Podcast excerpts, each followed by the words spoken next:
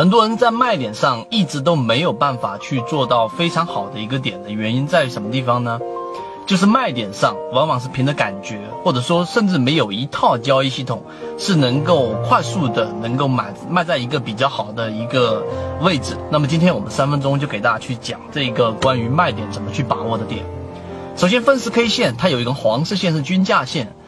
在你去进行分时交易的时候呢，你一定要去注意第一个问题，不应该是提我什么时候去卖掉，会是在比较好的位置，而应该是去提出来的第一个问题是，今天到底适不适合去做这一个日内交易 T 加零？很多人做短差，一旦卖卖掉之后，可能它的回撤连一个点都不到，你几乎是没有办法去啊再回追回去的。你把股票给卖掉了之后，可能回调了百分之零点五或者百分之零点九几。那么这种情况之下是几乎你是不可能再补补回去的，所以你在高位减到一半，在低位再补一半进去，这种操作几乎是不可能的。那这种个股呢，往往是出现在第一，它是高控盘的强庄股；第二个，随手突破已经进入了黄色，甚至于进入到粉红色的拉升区域；第三个，这样的个股呢所在的板块。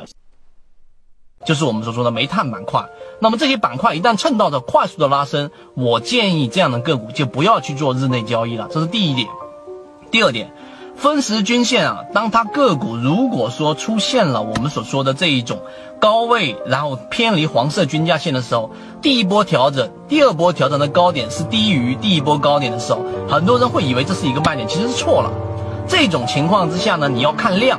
如果量缩到极小的情况之下的时候呢，这种回调千万不要去卖掉股票，因为在高位这种发这种位置一旦发生缩量的调整的时候，意味着这个地方没有交易，那么你很难去做一种啊把股票给卖掉的这一种啊操作，因为你一旦交易了，很可能就会快速的拉升，所以呢，那放量的时候已经暴跌了，那我要去卖掉股票，那岂不是？这一种很大的问题呢，这个解决方案就是你把你的交易的周期把它看成十五分钟和三十分钟来做一个判断，五分钟、三分钟、十五分钟这个周期来做一个判断。如果这个位置形成了一个中枢上的背离，那么这个位置就适合去卖；而如果说没形成，只是快速的跳水放量跳水，那么这种情况之下，你也不用去过多的去着急去交易。很多人是在下跌的情况之下，一旦打到黄色均价线附近，就把股票给卖掉了。所以这一种一卖就把牛给卖飞了。所以今天我们提的这三个点。